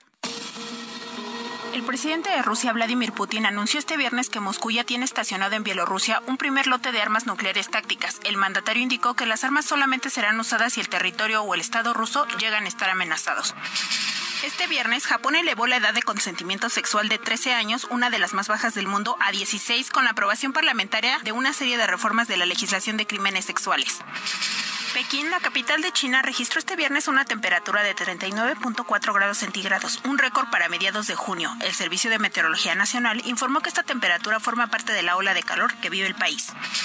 La Comisión Electoral rusa anunció que celebrará elecciones locales el 10 de septiembre próximo en los territorios ucranianos ocupados por Rusia y que Moscú reivindicó como anexados en septiembre de 2022. En Estados Unidos, autoridades informaron que un fuerte tornado arrasó la localidad de Perritón en el norte de Texas, matando a tres personas e hiriendo a más de 70. De acuerdo con la cadena ABC, entre 50 y 70 de los heridos se encuentran en un hospital de la zona, mientras que los que han sufrido heridas más graves han sido trasladados en helicópteros a otros hospitales.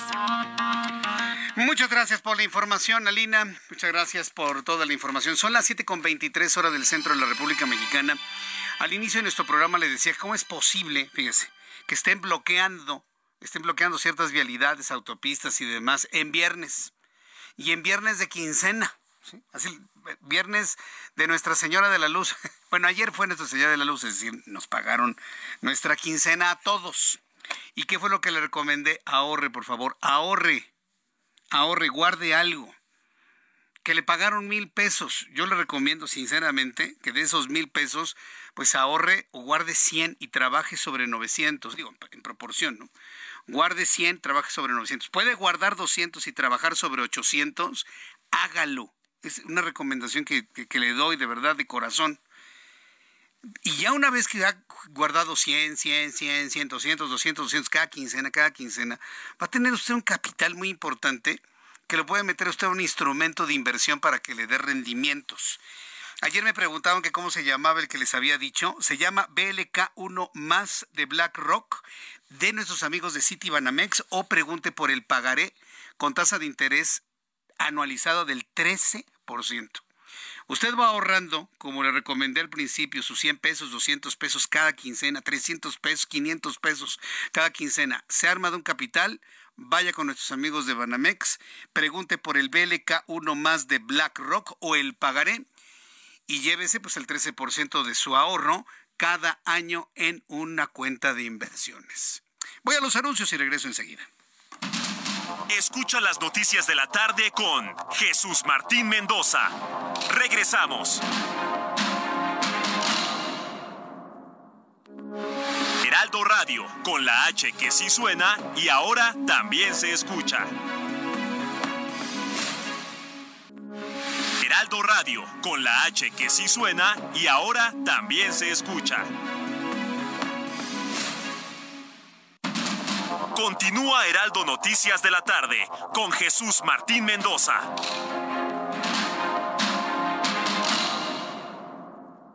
CAT promedio de 31.1% sin IVA. Vigencia del 3 al 31 de mayo. Detalles en ram.com.mx. Aprovecha el mes del trabajo RAM con las mejores promociones del año para estrenar una RAM 4000. La única pickup doble cabina que carga con más trabajo. Llévatela con tasa desde 9.75%. RAM. A todo con todo.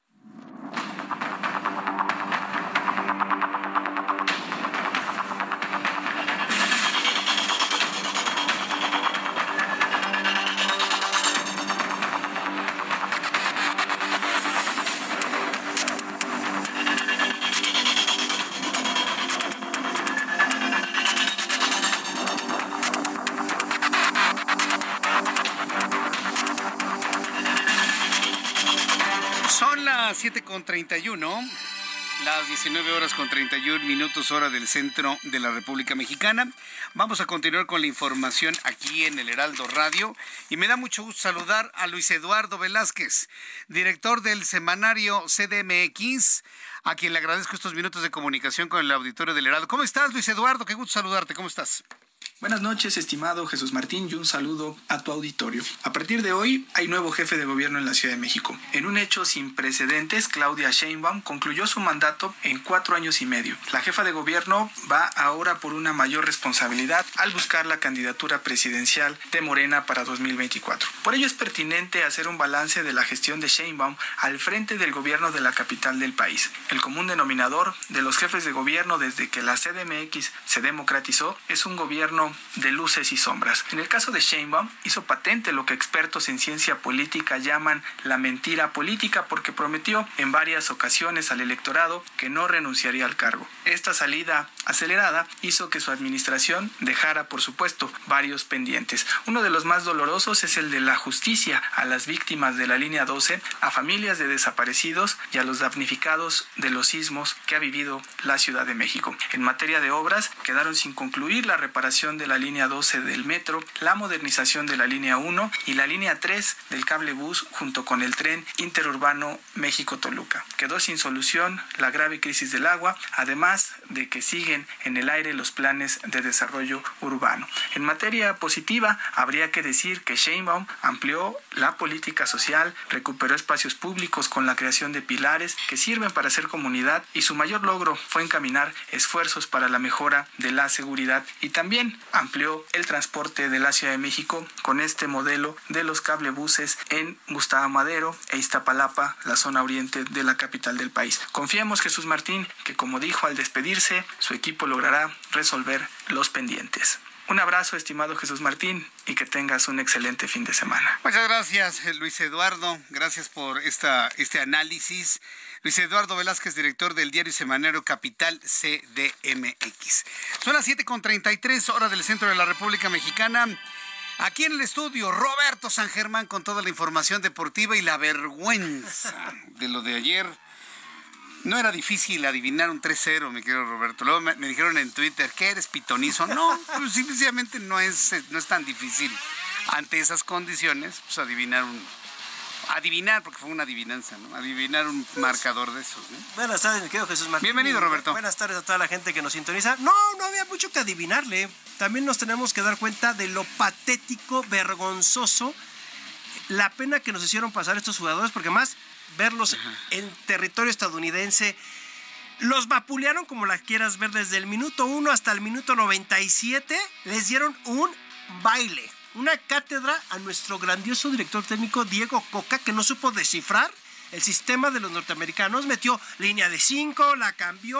O sea, uh -huh. cosas que tú dices, ¿qué está pasando con el fútbol mexicano? Pues, ¿qué está pasando con el fútbol mexicano? Lo de ayer todo el mundo dice que ya tocamos fondo. No, señores, no, no, todavía hay más fondo en el fondo, hay ¿eh? Más fondo, sí. Y le podemos seguir para abajo, ¿eh? Y para como vamos, señores, en tres años tenemos mundial. Y se puede dar el caso, como fue con Sudáfrica en su mundial, tres partidos, su lechita y a dormir. Porque para el ritmo que vamos, tenemos una cantidad de bultos en la cancha. Mira, Jorge Sánchez, ahí te van los nombres. Jorge Sánchez. Bultos. El, bulto. Ajá. Uriel Antuna, bulto. Bulto. Juega más un cono. ¿Ok? Así, es como si pusieras conitos. ¿Ok? Tiene más Edson Álvarez, todas las veces que se equivoca es un gol. Y ayer se equivocó en el primer gol. Él echó el balón para atrás a su compadre este, Jorge Sánchez, que juega con, con él en el Ajax. En el Ajax están sorprendidos del fichaje de Jorge Sánchez, de no saben a quién ficharon. Cuando se lo iban se dieron cuenta que era malísimo. Es el peor fichaje que ha hecho el Ajax en muchos años. Y ya lo quieren regresar. Y tienen toda la razón. Ayer nadie se salva. A Ochoa le quiere echar la culpa. Señores, ayer Ochoa no puede hacer nada. Le estaban llegue y llegue y llegue y llegue. Israel Reyes tampoco es un jugador de selección. César Montes pierde la cabeza. Adelante Henry Martin. ¿Cuántos disparos a gol viste?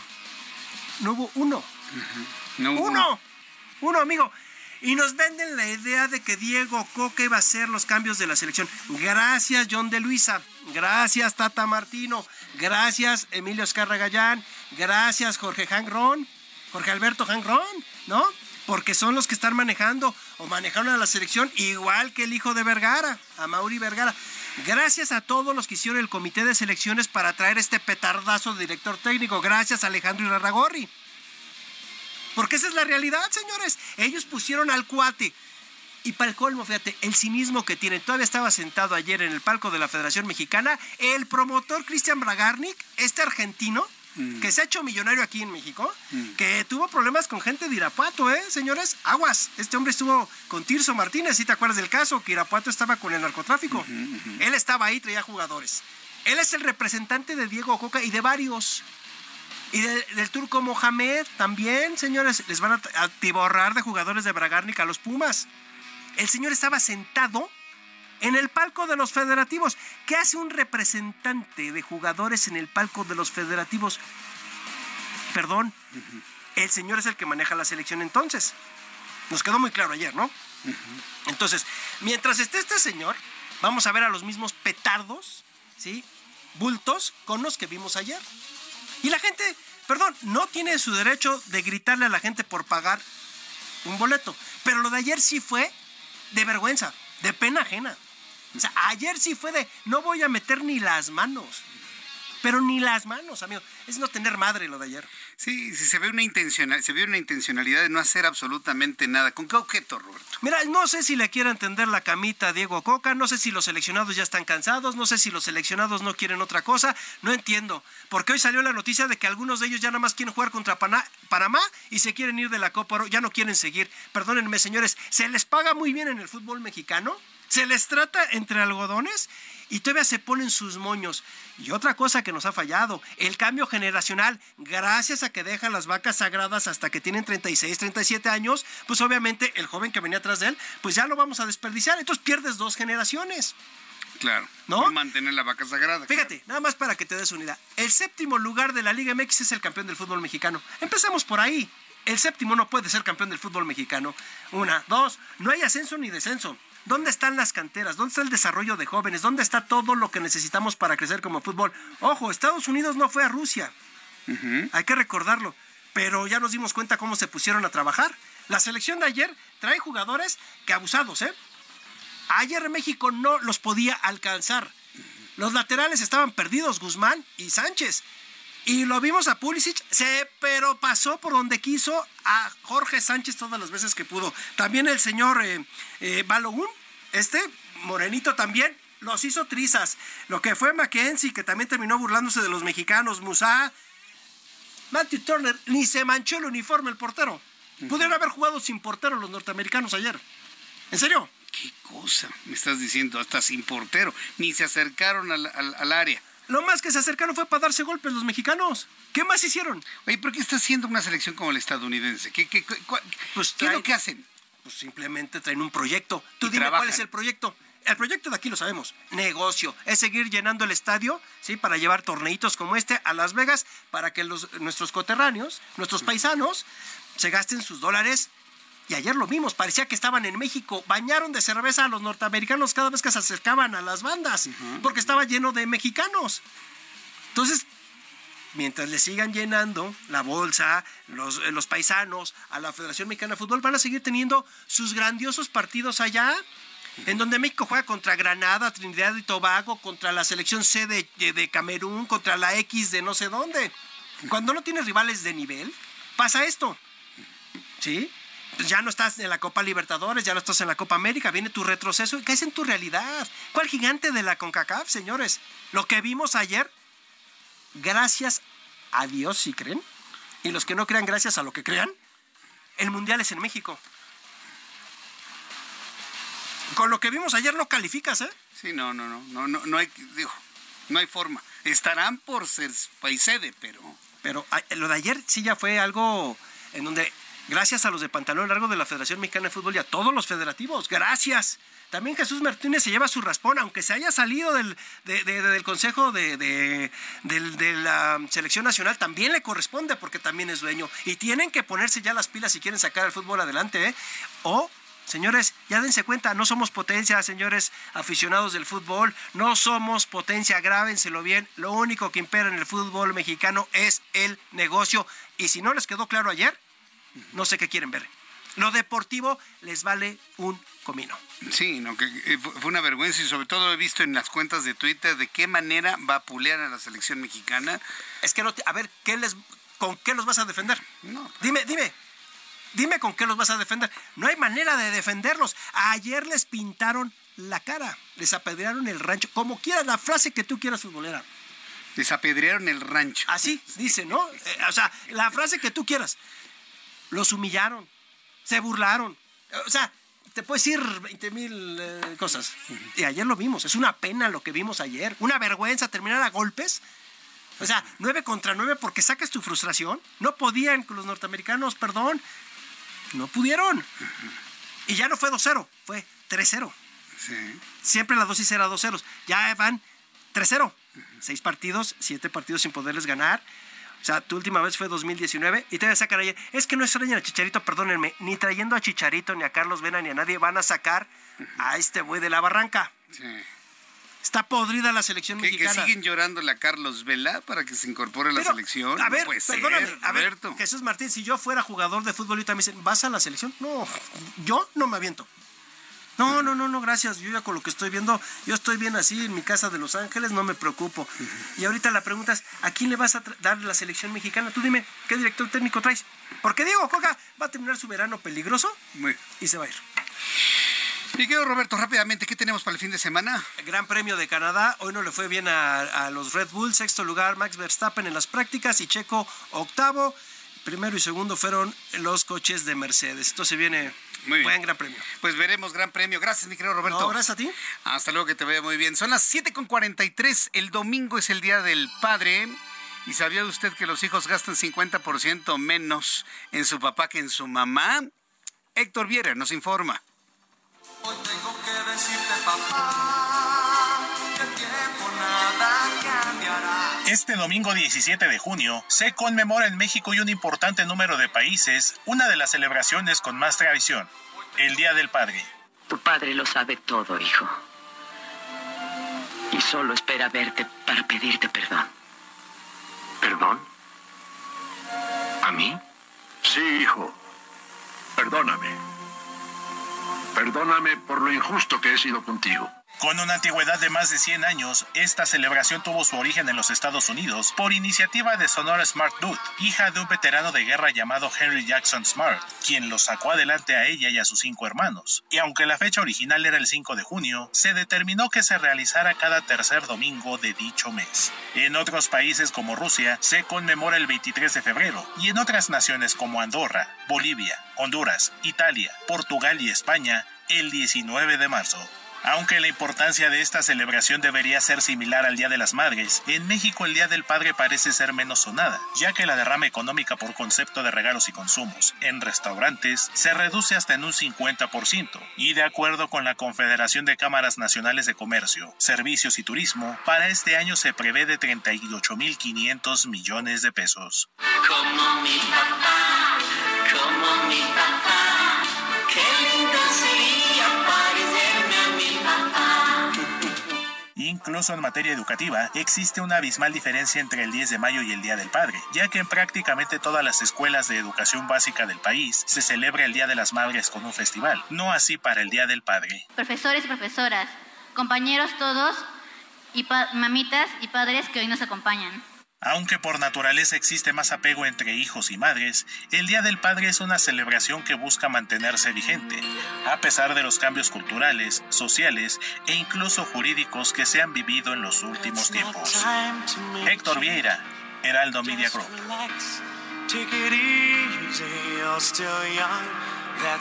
La idea tampoco, gracias Héctor Viera, la idea tampoco es decirle de regale afecto, no lo compre, ¿no? Esa ha sido una de las, de las campañas más horribles de toda la vida, ¿no? Sí, porque es el pretexto para decir, ¿qué crees? Regale afecto, no lo compre. No, no, usted haga su esfuerzo. Llévele una, un cabrito al horno, una paella a su papá, no sé, algo, una buena bote- botella de vino este, español, ¿no? un buen Ribera del Duero, hombre, disfrútenlos juntos y demás, dense un gran abrazo, que se vea algo.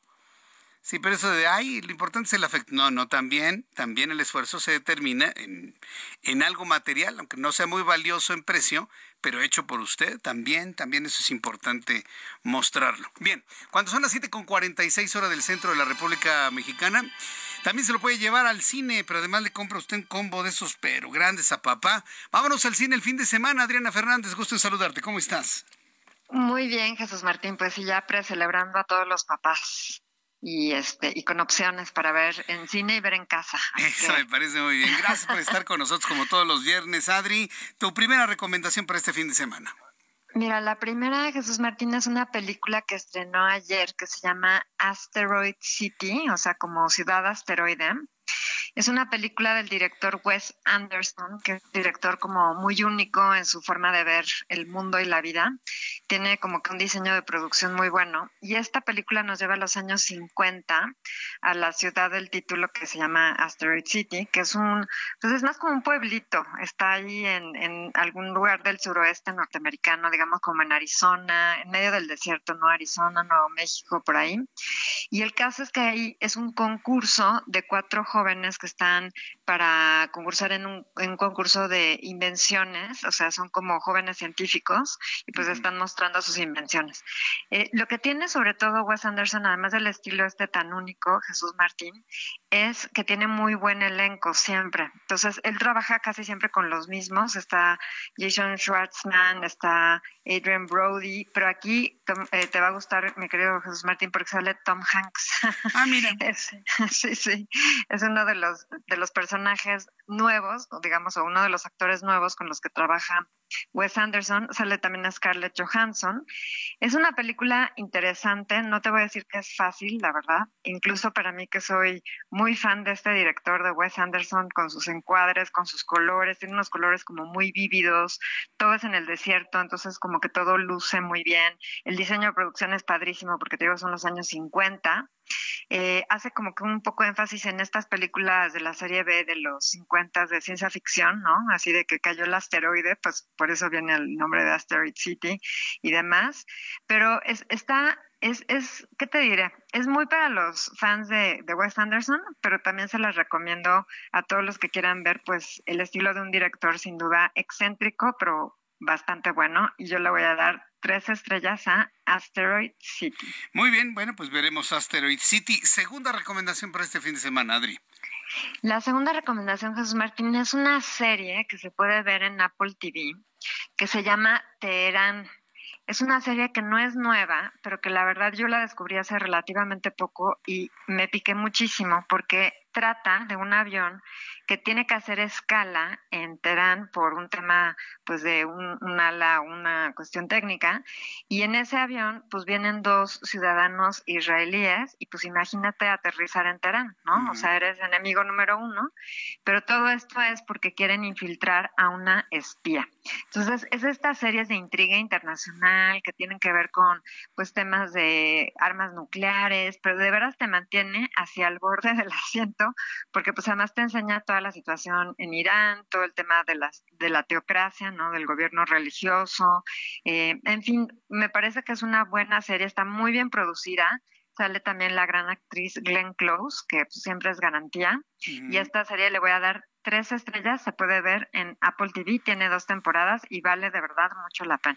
Sí, estoy viendo precisamente el cartel en este momento. Es del 2020 y son solamente dos temporadas, ¿verdad? Solamente son dos temporadas, Jesús Martín, como que de repente mucha gente no le prestó atención, pero yo eh, por lo pronto estaba justamente buscando y dije, mira, esta no la he visto y sí me piqué muchísimo, ¿eh? Sí está bastante buena y sobre todo muy bien producida y todo el tema, te digo, como internacional, pues muy al día de hoy, ¿no? Con las tensiones en el Medio Oriente, sin duda. Definitivamente. Oye, este, a ver, yo voy a tratar de verla, sobre todo porque tú lo sabes, yo me siento huérfano. Porque hace mucho tiempo que no me, que, que no me enganchaba con una serie. Mira, las series con las que más me he enganchado han sido Succession en esta ocasión. Ay, sí, sí, sí, sí, sí, Me claro. enganché mucho con Dark hace ya algunos años. ¿Tuviste Ah, Dark? yo también, Dark, Por buenísima. lo- los viajes en el tiempo. Buenísima, Y buenísima. no me enganchaba una serie tanto como. ¿Te acuerdas de Lost? Allá en, Sí, el, en el año claro. 2001, por allá, por Sí, a principios de- del siglo buenísima. XXI, Lost. Sí, sí, sí. Los también me encantó. Son sí, las ¿no? Y tres series que yo he dicho, bueno, estas son las mías. Bueno, Cobra Pues Kai, pues mucho, para ¿eh? divertirse un ratito, ¿no?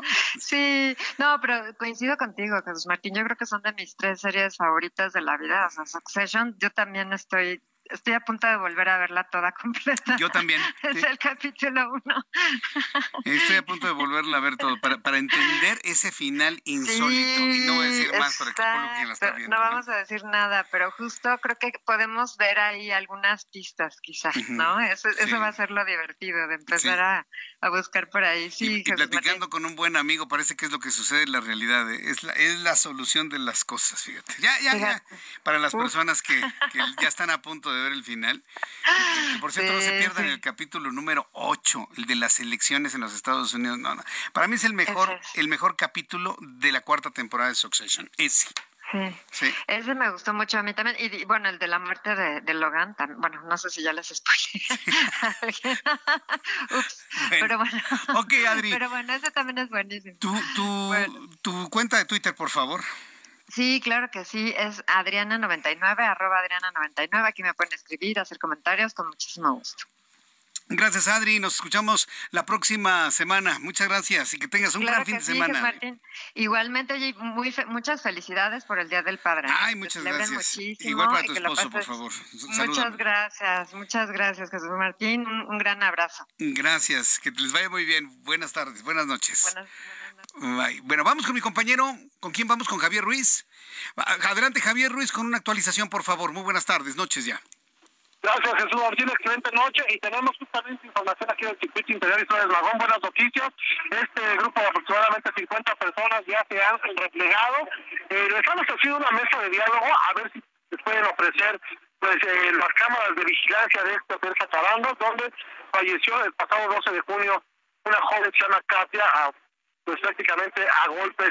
Están dialogando con representantes del gobierno de la Ciudad de México y también con los dueños de este hotel a ver si hay posibilidades que les puedan pues dar las eh, de vigilancia a la fiscalía y es por ello que han decidido retirar el bloqueo sobre el circuito interior para quien transita sobre esta feria por ahora dejando atrás en la zona del Paseo de la Reforma y esto en dirección ya hacia Eulalia Guzmán. Tanto en la zona de Flores Dragón también ya fue abierta la circulación pueden transitar sobre el eje norte desde el circuito interior en dirección a los insurgentes. Sin embargo, pues tanto en estas dos arterias todavía tenemos avance complicado, a vuelta de ruedas, así que hay que salir con anticipación. De momento, Jesús Martín, el reporte que tenemos. Muchas gracias por la información, Javier. Estamos atentos, luego. Hasta luego, que te vaya muy bien. Muy buenas noches, mi compañero Javier Ruiz. Ya se replegó la manifestación de más de 40 personas ahí en el circuito interior y Flores Magón, exigiendo justicia por la muerte de esta joven dentro de este hotel. Y sobre sus comentarios a través de mi cuenta de Twitter, arroba Jesús Martín MX, arroba Jesús Martín MX. Les agradezco infinitamente todo lo que me dicen. Gracias a Pilar Borboya Dice, será Xochitl con X de México. Una mujer que tiene nuestras raíces mexicanas, la preparación, la experiencia y la vocación de servir. No, si le digo que todo el mundo está, pero súper politizado con este tema de la presidencia de la República. Gracias, Bosnia Oriente. También muchas gracias a Nova, que me está escribiendo y siguiendo. Kilobito de Cobre también. Dile a tus entrevistados que es una entrevista, no un monólogo. Bueno, yo tengo la idea de dejar hablar a nuestros entrevistados para que expresen todo lo que quieren expresar. Mañana no tendremos comunicación en la, en la mañanera de Jesús Martín y nos vemos el próximo lunes, 2 de la tarde, Canal 8, 6 de la tarde, Heraldo Radio. Soy Jesús Martín Mendoza. Gracias. Buenas noches. Esto fue Heraldo Noticias de la tarde con Jesús Martín Mendoza.